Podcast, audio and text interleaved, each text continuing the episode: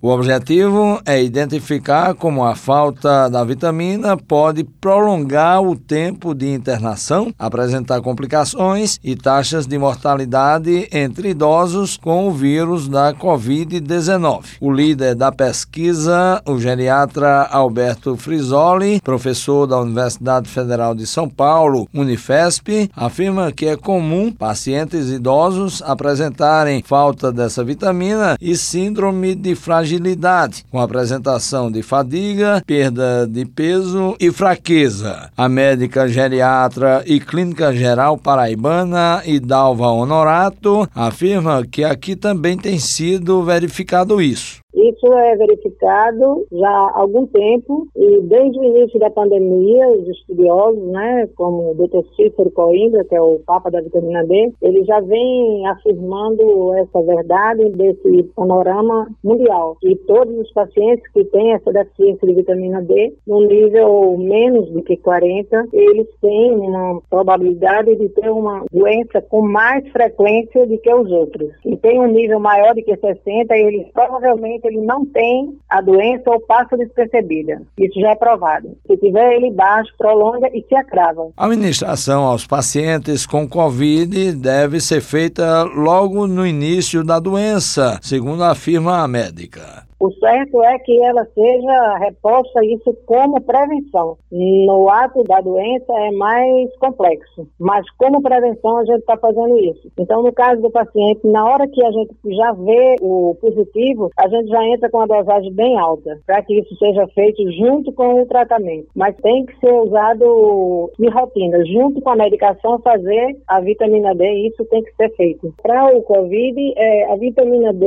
e o zinco associados e o zinco também aumenta o sistema imunológico. As pessoas podem e devem usar a vitamina D, não importando a idade, e ela não é eficaz apenas pela ingestão de alimentos que a contém. Essa pessoa do 0 aos 100 na alimentação não se consegue muito, porque para se tomar pela alimentação teria que ser uma quantidade muito grande, não se consegue. Ela só se consegue quando a gente faz a reposição dela por cápsula, como suplemento. Na alimentação é mais difícil. Agora, o que se, se aconselha é tomar ela, na hora que tomar, ficar no sol, porque o sol metaboliza mais. Você tomando a medicação, tomando suplemento e ficando no sol, ela é metabolizada duas vezes mais. E o sol tem esse poder de metabolizar, tanto criança como adulto, como o idoso. A vitamina D age no organismo como um hormônio, sendo atualmente usada em diversas terapias, a exemplo de doenças como depressão e doenças esclerosantes, como Parkinson e Alzheimer. Juarez Diniz para a Rádio Tabajara, uma emissora da EPC, empresa paraibana de